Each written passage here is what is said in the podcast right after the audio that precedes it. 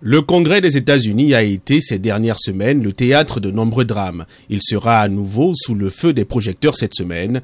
Les législateurs doivent débattre du plan de relance économique en pleine pandémie de coronavirus et aussi tenir au Sénat le procès de l'ancien président Donald Trump.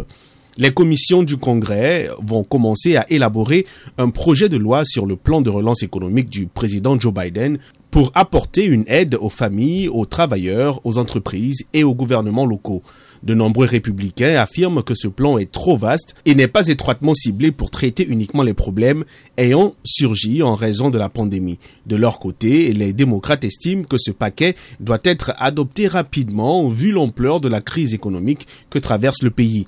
Pete Buttigieg est le secrétaire américain au transport.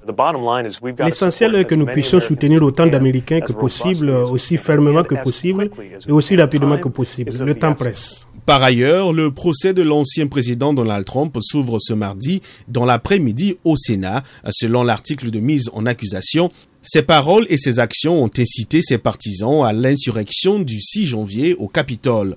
Une allégation que Donald Trump a démentie.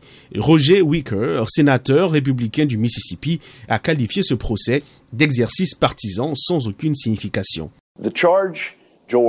L'accusation, la mise en accusation, dans l'unique article de mise en accusation, est d'avoir singulièrement incité une émeute pour envahir le Capitole.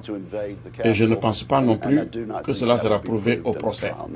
Le Sénat est divisé à une égalité parfaite avec 50 républicains et 50 démocrates. Pour que Donald Trump soit reconnu coupable, il faudra le vote des trois quarts des sénateurs. Autrement dit, 17 républicains doivent rejoindre les démocrates pour condamner le président. C'est dire que la barre à franchir est donc très élevée.